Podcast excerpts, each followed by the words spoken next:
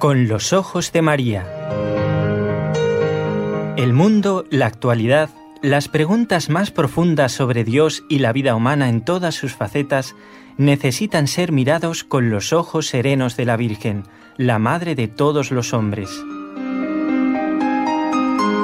Con los ojos de María, un programa de NSE Producciones para Radio Católica Mundial conducido por Nelly Álvarez.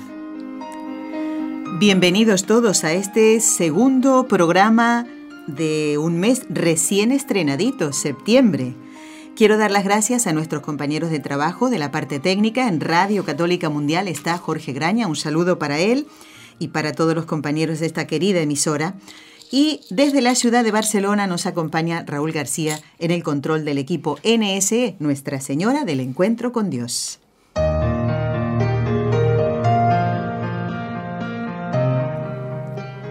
Ya lo habíamos anunciado en el último programa que este sería de consultas de oyentes.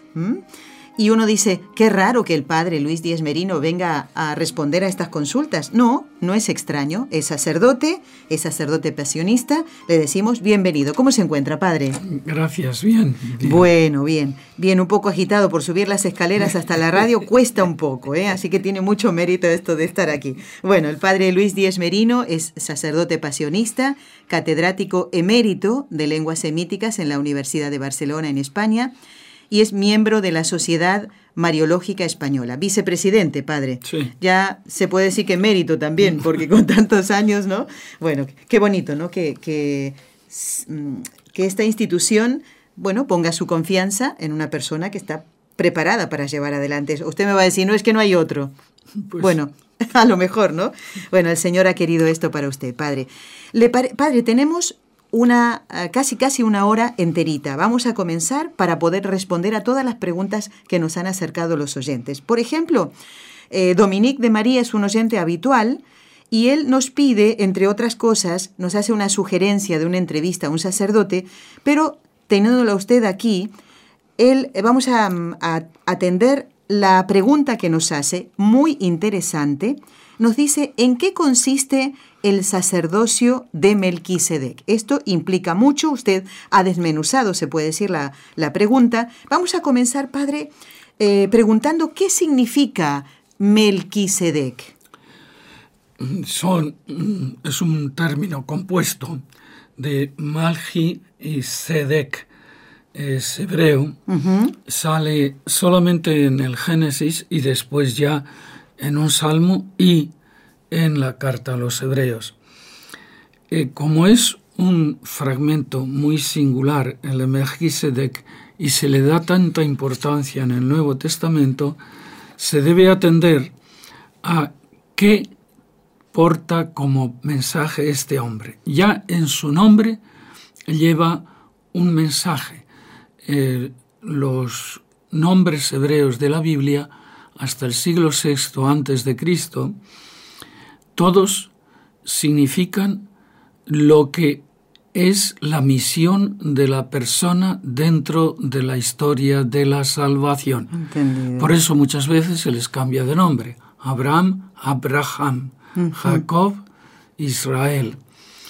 Y este, que es un, se, se dice que es rey de justicia. Es un rey cananeo de Salem, que después veremos se interpreta como Jerusalén. Y es sacerdote del El Elión. Hay que pensar que en la Biblia los nombres de Dios se van manifestando. Primero es el Elohim, Elión, el Sadai, y después, cuando llega la época de Moisés, es Yahvé. Así que hasta el siglo XIII antes de Cristo, y ahora con este Melquisedec estamos, según la datación alta que da el padre de Bo en su historia de Israel, es- habría vivido en el siglo XVIII antes de Jesucristo. En la época de Abraham. Entonces esto de ser sacerdote de El Elión es sacerdote de Dios. Del Dios Altísimo. O Ah, sea, el león es, es el alto, altísimo. Entonces, ¿qué significa ese al- Altísimo es para en la Biblia es clarísimo que es el único Dios que existe. Pero es que además, este siendo pagano, aparece como si fuese monoteísta, cuando todos los demás eran politeístas. En Egipto había miles y miles de dioses, en Babilonia lo mismo, en Israel, en Canaán lo mismo, pero este que está en Salem es único y en lo que nos dice ese texto es, entonces Melquisedec, rey de Salem y sacerdote del Dios Altísimo, sacó pan y vino y lo bendijo, diciendo, bendito sea Abraham de él Elión, o sea, que Dios te bendiga, el, el ah, el Dios Altísimo, creador de los cielos y de la tierra. Por tanto, eh, hace una fe en la verdadera divinidad, única y monoteística. Y bendito sea él, Elión, que entregó sus enemigos en tu mano. Fíjense que en la oración que hace Salomón a Dios cuando consagra el templo, le dice Dios, porque no me pediste lo que piden los demás, que era el someter a todos los enemigos, hacerte rico. Sí. Entonces, yo te doy eso y además te doy la sabiduría. La sabiduría, exacto. Y le dio a Abraham el diezmo de todo. Después esto explicará la Biblia ya con la evolución, porque la Biblia no se puede leer a trozos, sino que se debe leer todo seguido y en plan inverso, es decir, empieza de todo hasta que termina en Jesucristo. La clave es Jesucristo. Por tanto, ese es el individuo que él enfoca a pesar de que no lo conozca. Le dio el diezmo de todo. El que da el diezmo es que reconoce al otro como superior. En la época macabea se convertirá en figura del Mesías este Melquisedec. Y dice el Salmo ese 110, lo ha jurado Yahvé. Ahora ya no es el Elión, sino lo jura Yahvé. O sea, es el Dios de Israel ya después de la manifestación del Sinaí, o sea, después del siglo XIII. Lo ha jurado Yahvé y no ha de arrepentirse. Tú eres sacerdote para siempre a la manera o según el rito ah, o según el modo de Melquisedec. Entendido. Pero bueno, padre, eh, ahora nos ha explicado eh, lo que significa Melquisedec, el nombre, la eh, el, término correcto, ¿cómo sería? A ver si lo podemos aprender. Malquisedec o sí. sería así, ¿no? Lo, lo que hoy vemos nosotros en las transcripciones es Melquisedec, es decir, eh, Melech es Dios y Sedek es justicia. Entendido. Bueno, pero ¿quién fue este personaje? Eso se puede saber. Nos lo cuenta más o menos ese fragmento en su contexto del Génesis 14. Dice, Melquisedec, eh, después de haber Abraham eh, vencido a los reyes coligados, que eran los reyes de Canaán, eh, Melquisedec salió a su encuentro, trajo pan y vino y bendijo a Abraham, invocando el Elión. El texto no, se, no dice con claridad si dio el diezmo de todos a Melquisedec o si fue este el que se lo dio a Abraham. El texto actual quiere seguramente decir que Abraham dio el diezmo a Melquisedec, mostrando con ello que los israelitas deben pagar el diezmo al sacerdote del templo de Jerusalén. Por él hay que entender pues a Abraham. El ah. sentido de todo este episodio no está ligado al contexto y rompe la conexión entre los versículos 17 y 21. Es decir, hay un fragmento dentro del capítulo 14 que está consagrado a la victoria de Abraham sobre los reyes cananeos. Y en ese momento mete tres versículos que si se quitan el texto continúa con el mismo ah, sentido. Entendido. en Génesis 14, padre. Sí, Génesis 14. O sea que eso nos lleva al siglo XVIII antes de Cristo. Pero este texto ha, ido, ha sido leído en la sinagoga y decimos ya, en la época macabaica, tercero, segundo siglo antes de Cristo, ya se entiende que es mesiánico. Por tanto, se va interpretando aquel Melchizedek, rey de justicia, hasta que llegue el Mesías Jesucristo. y después llegue Jesús. Qué interesante. entonces, eh, este relato podría ser lo que llaman en los alemanes hieros eh, logos, o sea, la, leyenda cultural del santuario de Jerusalén. O sea, cada texto tiene reinterpretaciones según los momentos, porque Dios habla en un momento histórico, pero no se circunscribe exclusivamente a, ese momento y a esas personas, ah, sino que todos son como si dijésemos símbolos o emblemas o personajes tipo que después tendrán cada uno. O sea, por ejemplo, se, dice de, de, la pasión. En la pasión estamos todos. ¿Y cómo vamos a estar todos? Pues sí, porque allí hay un Judas que ahora tiene sus prototipos y sus eh, seguidores. Hay un, un, Caifás que tiene sus seguidores. Hay cada, cada uno de los personajes son, diríamos, prototipos y representan. Y el pueblo también está representado. Qué interesante, padre. Bueno, estamos. Eh, eh, ¿Quién fue el personaje Melquisedec? Es lo que nos está diciendo el Aparece, pues, como prototipo del rey Mesías davídico. O sea, lo que le importa a la Biblia no es aquel personaje del siglo XVIII antes de Cristo, sino es que aquel personaje está indicando otro personaje que se irá arropando y que se irá reinterpretando y que en un momento será el Mesías y en, en, tiempo de David y después en tiempo de Jesús, pues será el mismo Jesús. O sea, sería eh, un sacerdote ideal que sobrepasa el, el orden aarónico. Y aquí viene que el, los hechos, digo, la, la carta a los hebreos reinterprete eso casi, diríamos, en un sentido un poco eh, de enfrentarse a una situación de un sacerdocio que no era el cumplidor de la verdadera tradición sacerdotal, sino que había ido a ser, había llegado casi a ser como un sacerdocio funcional o funcionario. Y entonces no eran los del espíritu, el verdadero sacerdocio, sino que el verdadero sacerdocio después se reinterpretará.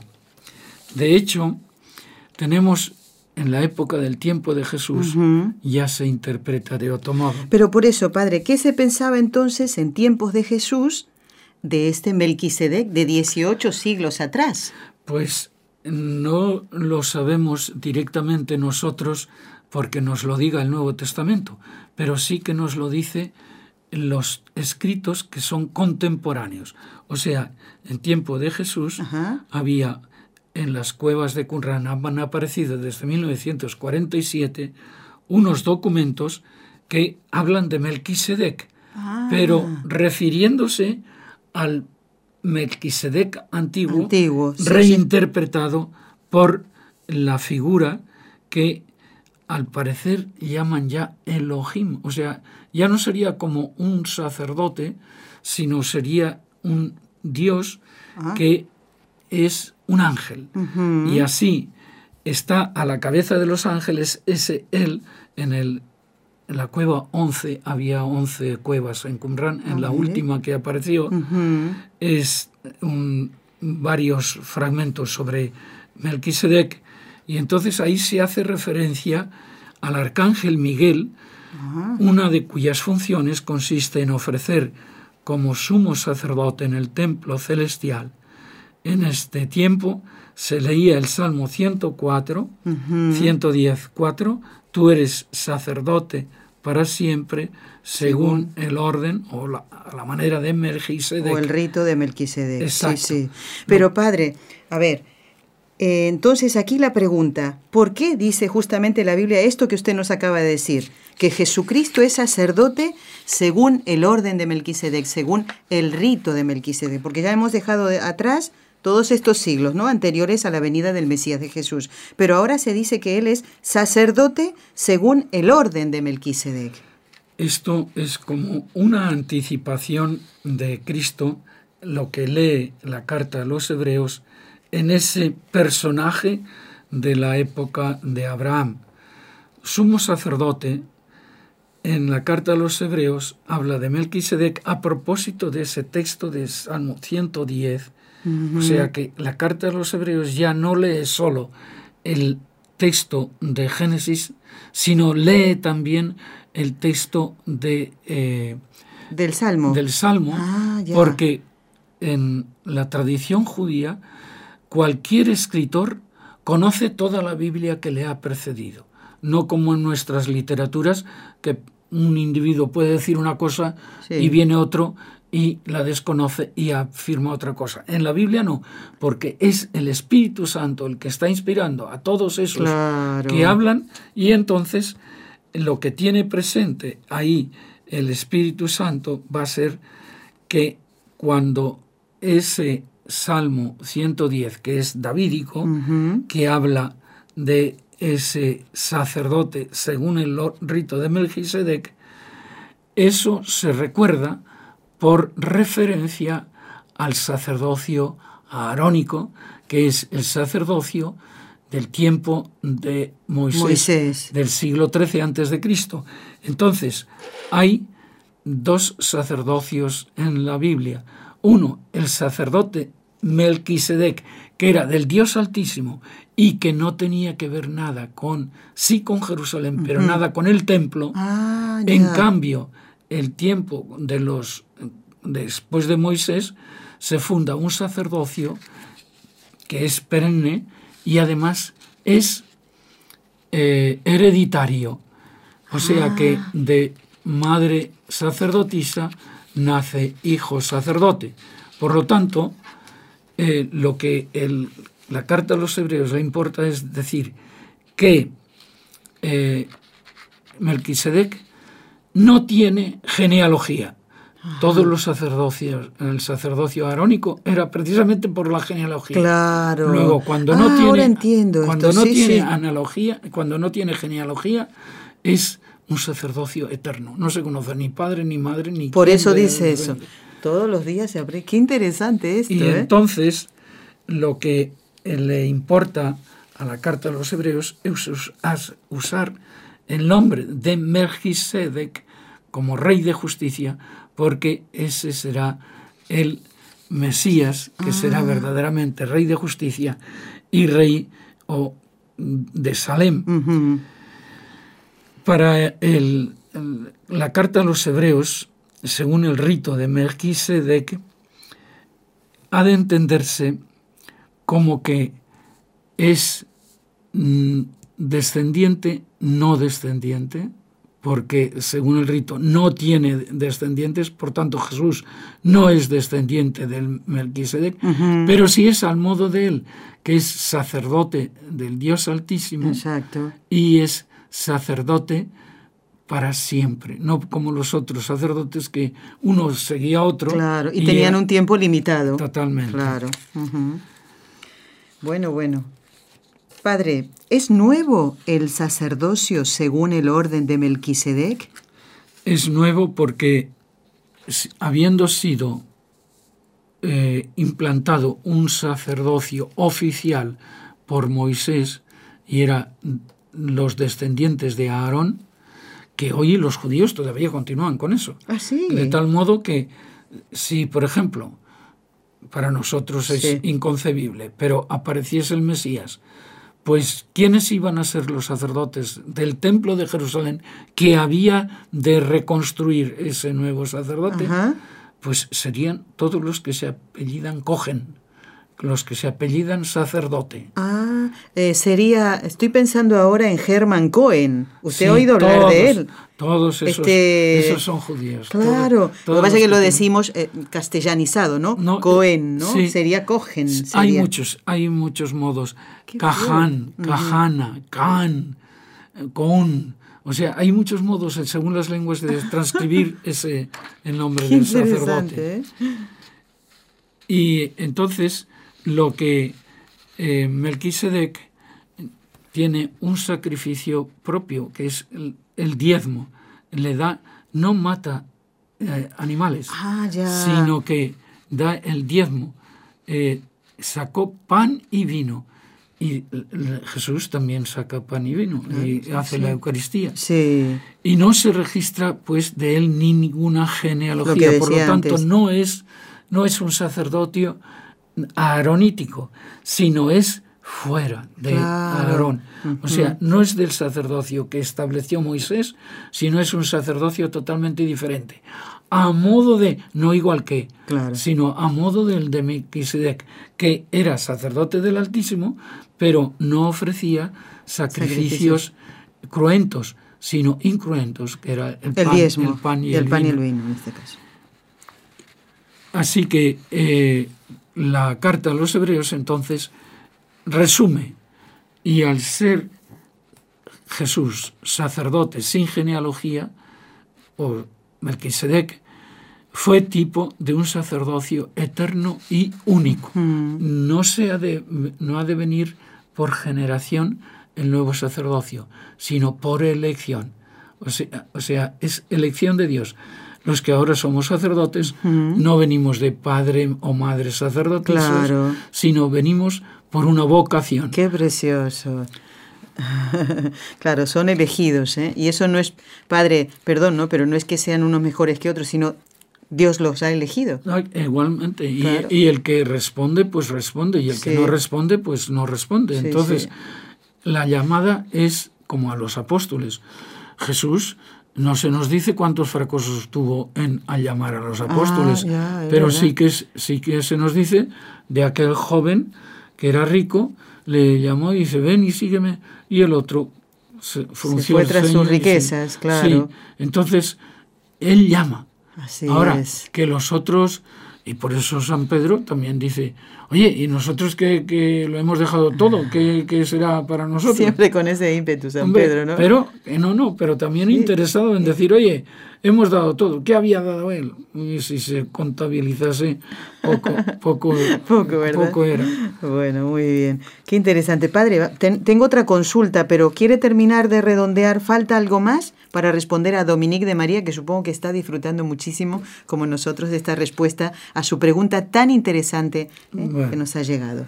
Pues el sumo sacerdote del nuevo pacto o la nueva alianza, es la antigua es la de Moisés, la nueva es la de Jesús. Sí. Y eso se dice precisamente en la consagración. Eh, llamaremos, eh, glosando el nombre de, de, de Melquisedec, Yahvé justicia, que viene a ser en tiempo de Jeremías, Ujú. Yahvé Sedikenu, o sea, nuestra, nuestra justicia, Yahvé nuestra justicia. Lo que decía ya el sacerdote, el sacerdote de justicia, ahora es Yahvé nuestra justicia, y se sienta en, en su trono en el nuevo templo de Jerusalén, que ya no es local, porque decía Jesús que ya llegará un tiempo en que ni aquí en Jerusalén, en el templo, ni en Garizim, el monte Garizim, donde estaba el, el monte de el, templo de los De los samaritanos, claro. se, se hará culto a Dios, siendo en todas partes. Se establecía ya un- la tierra era el templo de Dios y el cielo sí, era sí. El, lo que diríamos el techo del templo. Y hace una referencia eh, a un sacerdocio que ha de venir, el, el trono del templo de Jerusalén, en el Atid Labo, eh, que es en el fu- futuro llegará.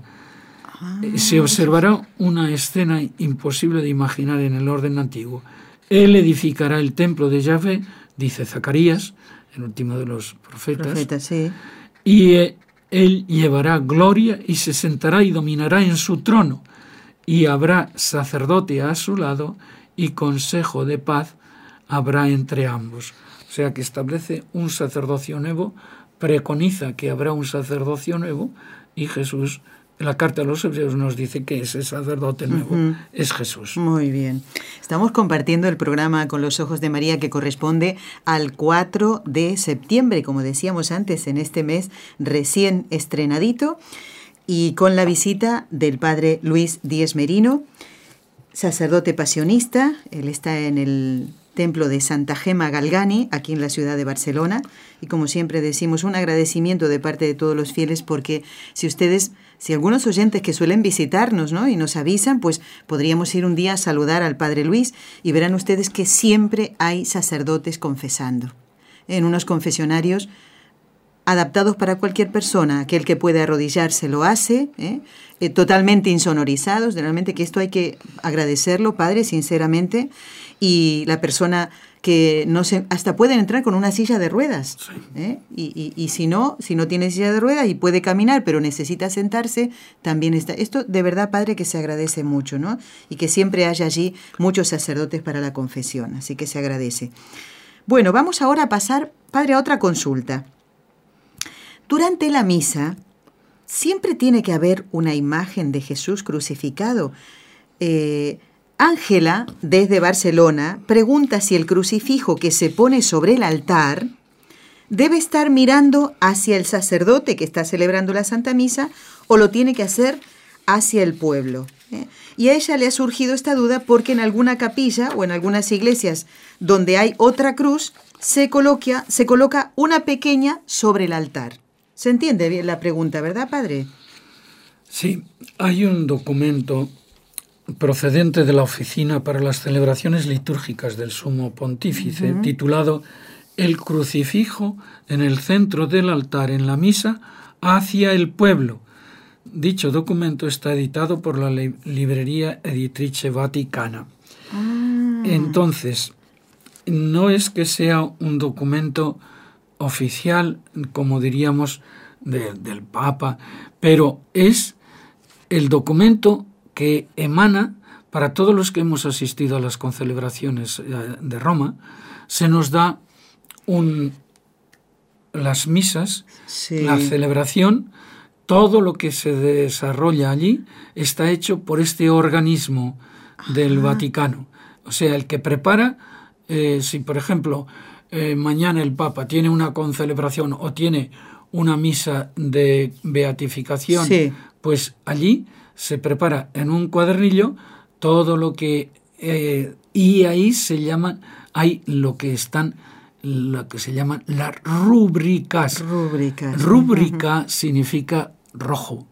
O sea, rubrum en latín es, es rojo. Entonces, rúbrica se pone en rojo delante del texto ah. para que sepa el sacerdote o el fiel que ha de realizar una cosa en la liturgia que se hace así.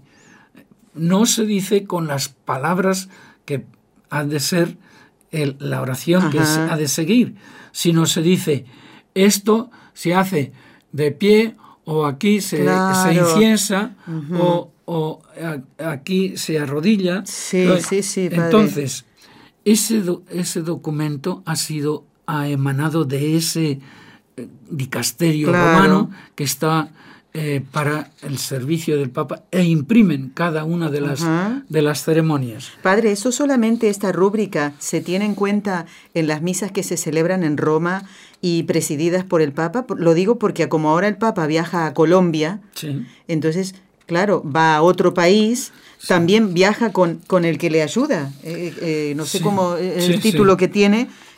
esto que lo hacen allí es como si dijésemos ejemplo o normativa. Ah, si ellos lo hacen así, nosotros, porque ellos hacen conforme al espíritu de la iglesia. Entonces, sí.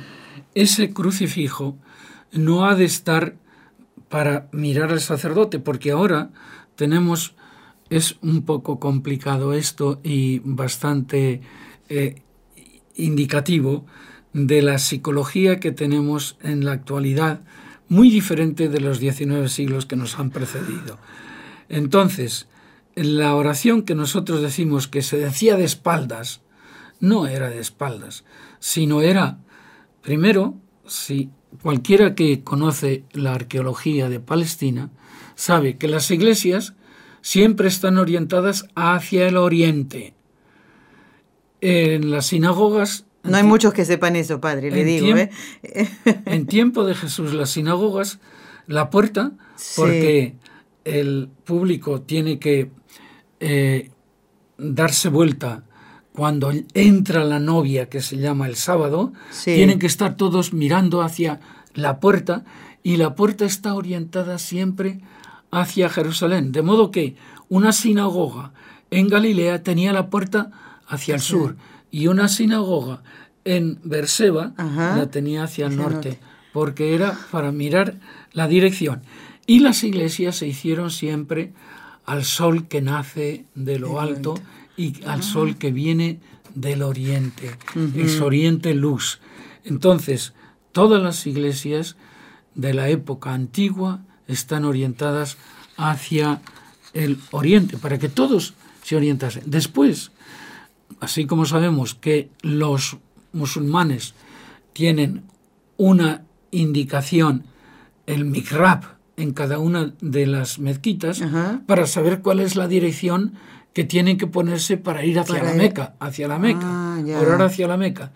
Entonces, los cristianos al principio hacían la orientación, era en la iglesia, eh, ponían una cruz y todos miraban hacia la cruz, pero después se quedó en el ábside y todos miraban hacia el ábside porque allí estaba la cruz y hacían la oración. De tal modo que tanto el sacerdote como los fieles miraban siempre allá. No es que se ah. daban espaldas, porque ahora esto lo comenta Ratzinger, que ha escrito un, un libro sobre la liturgia, que dice, si es que no oramos al público, el sacerdote parece que está orando al público.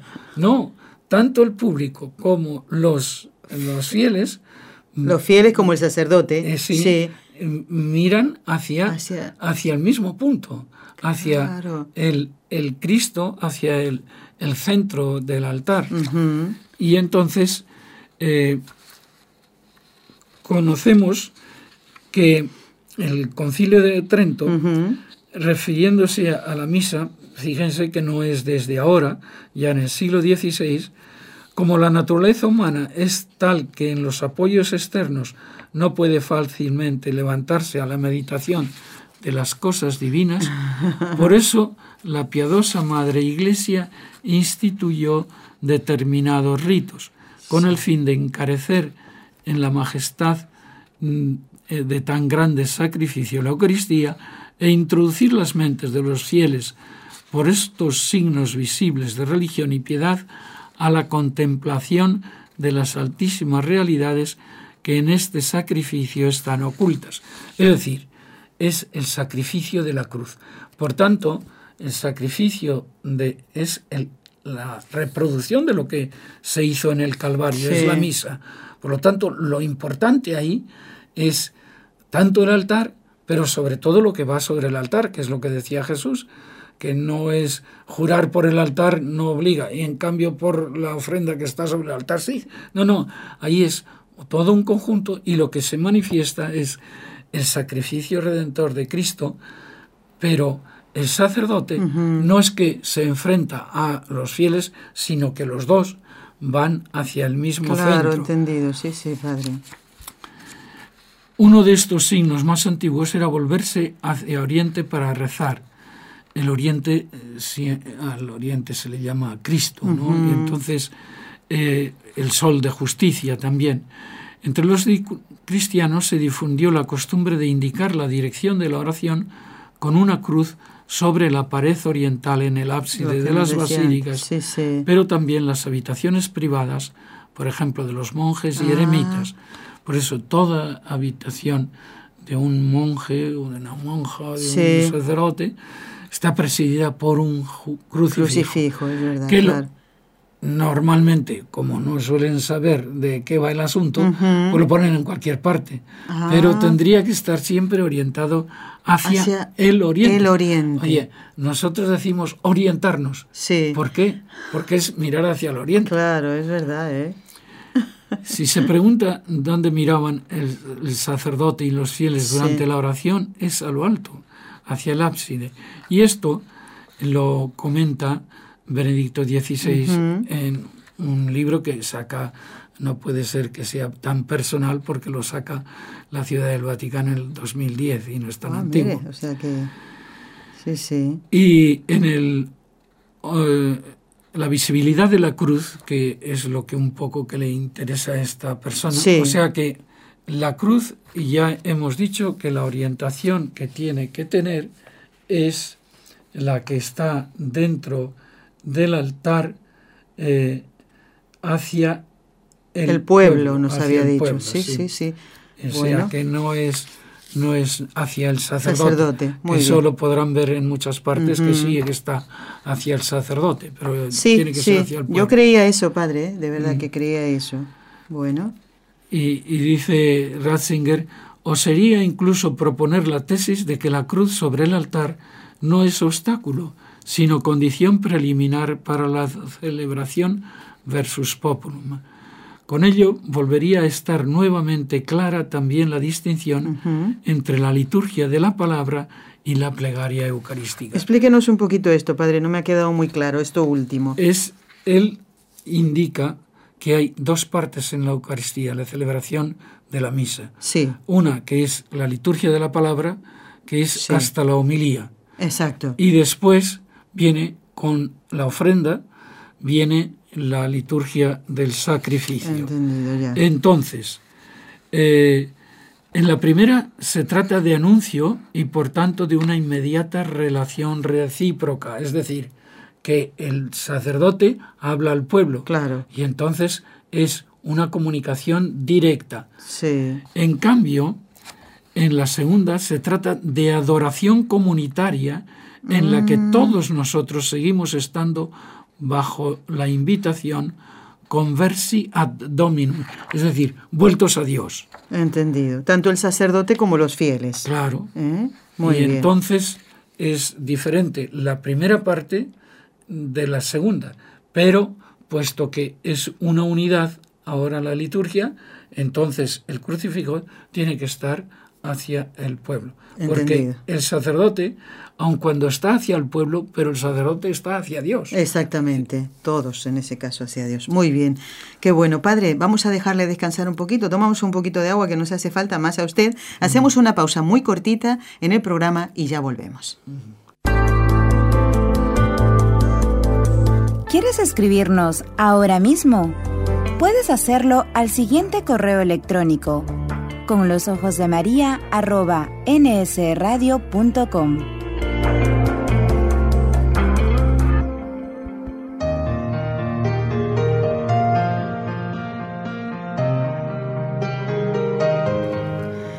Continuamos con la visita del padre Luis Díez Merino, catedrático emérito de lenguas semíticas en la Universidad de Barcelona, y también la visita de alguna manera eh, de todos los oyentes que tienen sintonizando la radio, el ordenador y escuchando el programa con los ojos de María. Vamos a otra consulta. Dejamos ya atrás la de Dominique de María, la de Ángela eh, de Barcelona y ahora viene una de Argentina. María de, de allí, de este país, de mi querido país, justamente pregunta, ¿desde cuándo llevamos los cristianos católicos la imagen de Jesús en la cruz, porque tiene entendido ella que para los primeros cristianos esto era como impensable, no se les hubiera ocurrido. ¿Cómo fue históricamente extendiéndose esta costumbre y esta bonita devoción ¿no? de llevar a Jesús en la cruz, en la imagen de Jesús en la cruz? Tiene razón la demandante porque eso ha sido un proceso. Hoy nos vemos con una imagen de la cruz y así tenemos como símbolo del cristianismo la cruz, como símbolo del judaísmo la estrella de David claro. y como signo del islamismo la media luna. pero incluso hay algunos peregrinos que son tan ecuménicos que reúnen las dos cosas, las tres cosas. Bueno. Y yo les decía en, mm. Jerusalén cuando los acompañaba, mejor que no lo hagan. Mejor que no, ¿verdad? Porque eso hiere susceptibilidades, no tanto de los cristianos, cuanto sí de los judíos y más de los musulmanes. Ya, claro. Es que si soy católico, padre, pues que mire que tengo, qué imagen más bonita y que representa lo que Jesús ha hecho por nosotros. Evidente. Y es, es que este emblema, primero, los cuatro primeros siglos hay que distinguir que la religión, sobre todo en tiempo de Calígula, por ejemplo, la religión cristiana era una religión ilícita. En cambio, el judaísmo era una religión ilícita. Por tanto, no se podían tener al exterior los emblemas. Además, hay otro, otro factor, y es que en Jerusalén, cuando muere Jesús, entran los romanos y destruyen la ciudad.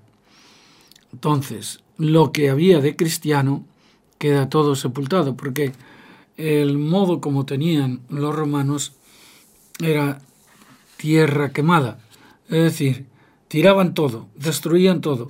Lo que había de plata y oro se lo llevaban, por ejemplo, pues todo el ajuar del, del santuario, del, pues se lo llevaron. Se lo llevaron, ya. Y lo demás lo destruyeron. De tal modo que hoy, después de la profecía de Jesús, no se sabe, dijo que no quedaría piedra sobre piedra. Sí es. Yo he estado mirando durante cuatro meses, hace tres años, siempre la esplanada desde mi habitación y no se ah, veía piedra sobre piedra.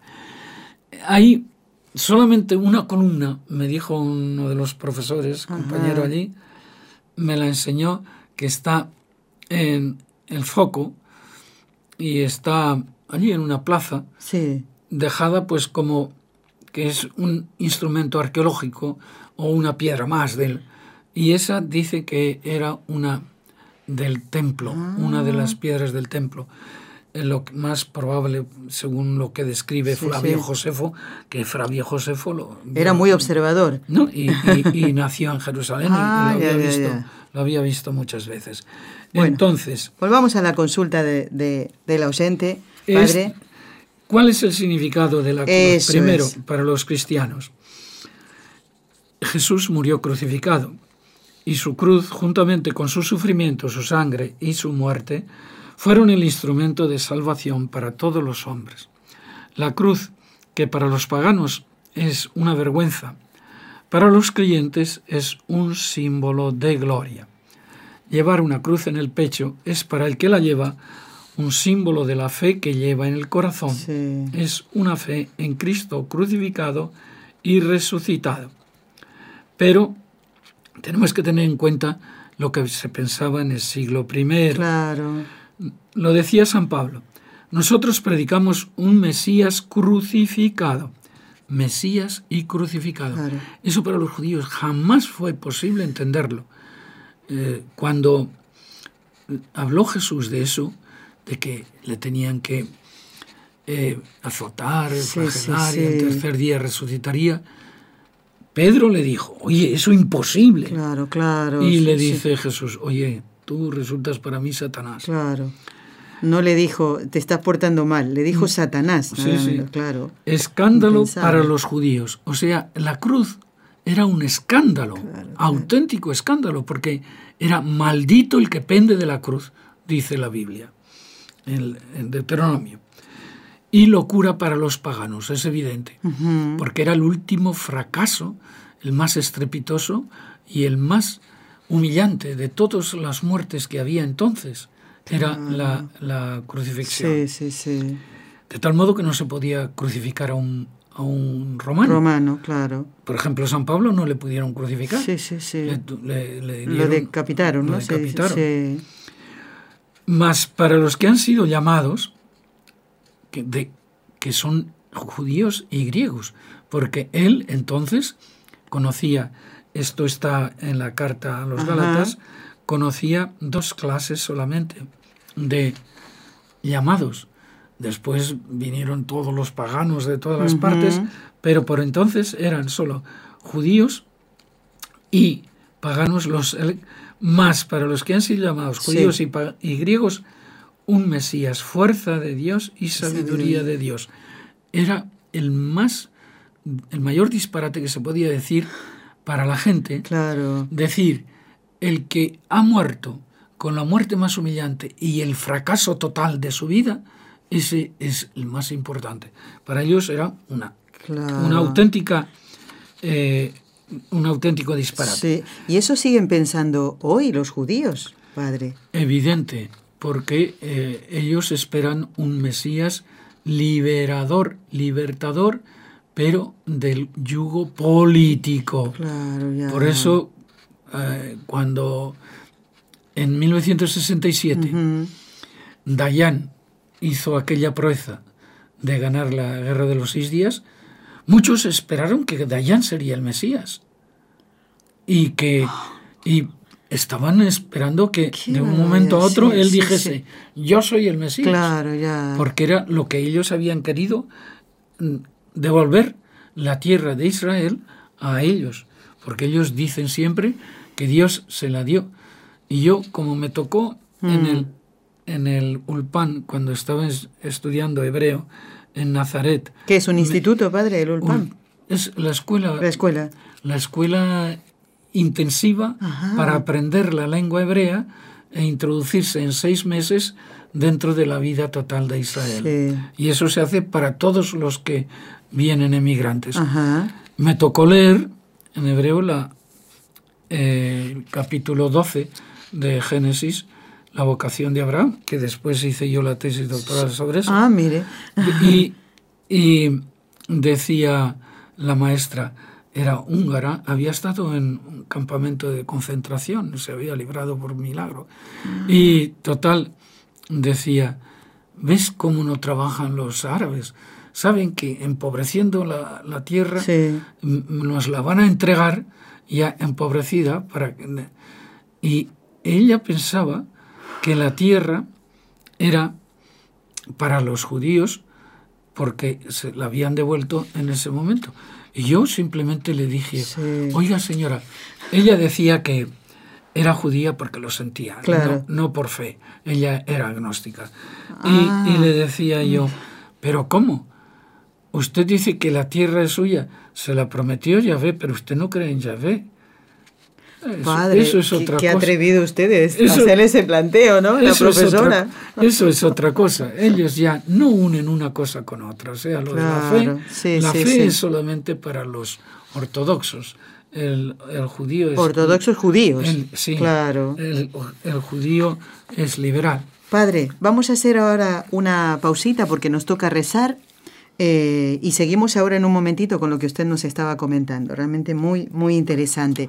Vamos entonces, Raúl, a poner ahora la música eh, de las Ave Marías que venimos eh, rezando por las intenciones de todos los oyentes y fundamentalmente, Padre, por nuestros hermanos en Estados Unidos que están sufriendo las consecuencias de este desastre natural que es el huracán Harvey y otros lugares del mundo.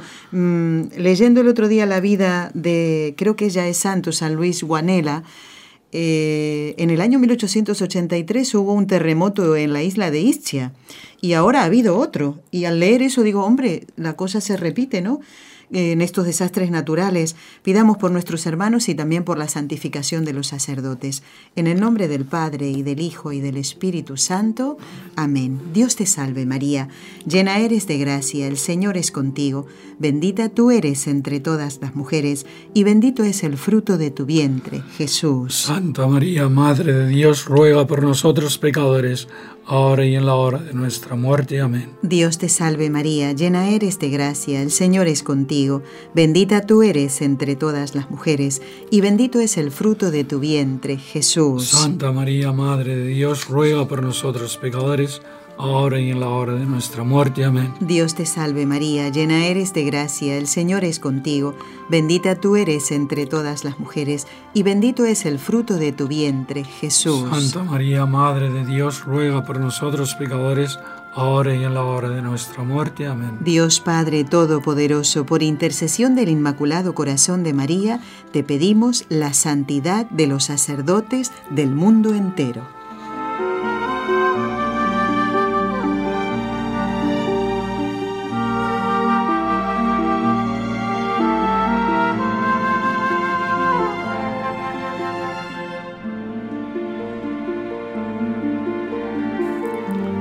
Padre, nos quedan unos pocos minutos, teníamos más consultas y referida justamente a esta pregunta que nos hacía María desde Argentina, eh, nos gustaría aprovechar estos eh, tres minutos últimos que nos quedan para hablar de la aparición de la cruz, que eso es, es, algo muy interesante, que lo vimos un poquito hace poquito con, con, el presidente del Centro Español de Sindonología, pero también ha estado él en Tierra Santa hasta hace poquito, hasta el lunes 28 de agosto. Pero háblenos usted de su propia experiencia y de lo que, de lo que sabe ¿no? de la aparición de la cruz de Jesús. Quien ha entrado en el Santo Sepulcro, lo primero que le extraña es bajando hacia la capilla de Santa Elena, donde se encontró la cruz, es que hay unas columnas altísimas de granito y hay miles y miles de cruces señaladas allí, porque cada uno de los cruzados quiso dejar allí su propio, como hoy hacemos las pintadas, quiso dejar sus propios recuerdos allí. Y entonces es una, casi, ah. cada columna igual tiene 10.000 cruces, pero que están hechas en el granito incisas, o sea, en la piedra. Ah, como si yo fuera a marcar con un punzón una cruz. No como, sino, que sino así, así, así. de tal modo que cada uno dejaba allí su propio eh, recuerdo, como una profesión de fe. O sea que cada uno de los cruzados, pero claro, esto estamos en el siglo XI. Antes, ¿qué había sucedido? ¿Qué había en los tres primeros siglos, eh, aquello quedó desastrado porque en el año 70 quedó arrasado y en el año 132, precisamente, Adriano, un español, hizo otro puso toda la ciudad de Roma, digo de, Jerusalén, como una ciudad pagana, de tal modo que donde estaba eh, la cruz de Jesús puso un altar pagano y donde estaba el sepulcro de Jesús puso un altar pagano a Afrodite y a Júpiter. Entonces, quedó todo cubierto y los cristianos no podían acercarse por allá porque no había nada. Y si se acercaban era a un templo pagano, pues allí que vas a orar tú delante de Afrodita. Sí. Entonces, cuando ya en, desde el año 313 vino la paz de Constantino, entonces es cuando allí, posiblemente en el año 326, fue Santa Elena, la madre de Constantino I, y buscó la cruz. Hay muchas leyendas cómo pudo suceder, que si preguntaban a un judío que él solo sabía dónde estaba y fue a buscarlo a Elena y bueno, de todos modos encontraron las cruces y después para distinguir cuál era la, de Jesús, unos dicen que si era la que tenía el titulus, el título de la cruz. Inri. Inri.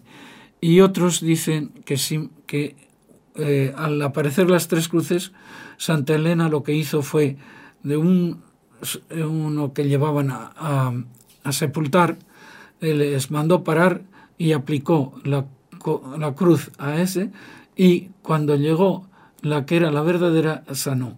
El, el, muerto, el, difunto, volvió a la vida. Ay, ay, ay. la vida. Padre, nos queda en este último mm, minuto su bendición y le digo a la oyente que no se preocupe, vamos a intentar que en otro programa el Padre responda a todas estas preguntas sobre la cruz. Su bendición, Padre, para todos nosotros y los oyentes, por supuesto. El Señor te bendiga y te proteja, ilumine su rostro sobre ti y te conceda la paz En el nombre del Padre y del Hijo y del Espíritu Santo. Amén. Amén. Damos las gracias al Padre Luis Díez Merino, sacerdote pasionista, catedrático emérito en lenguas semíticas en la Universidad de Barcelona, en España, y miembro de la Sociedad Mariológica Española. Gracias a todos por habernos acompañado. Hasta el próximo miércoles. No se pierdan el programa, les será de mucha utilidad como este lo ha sido. Muchísimas gracias.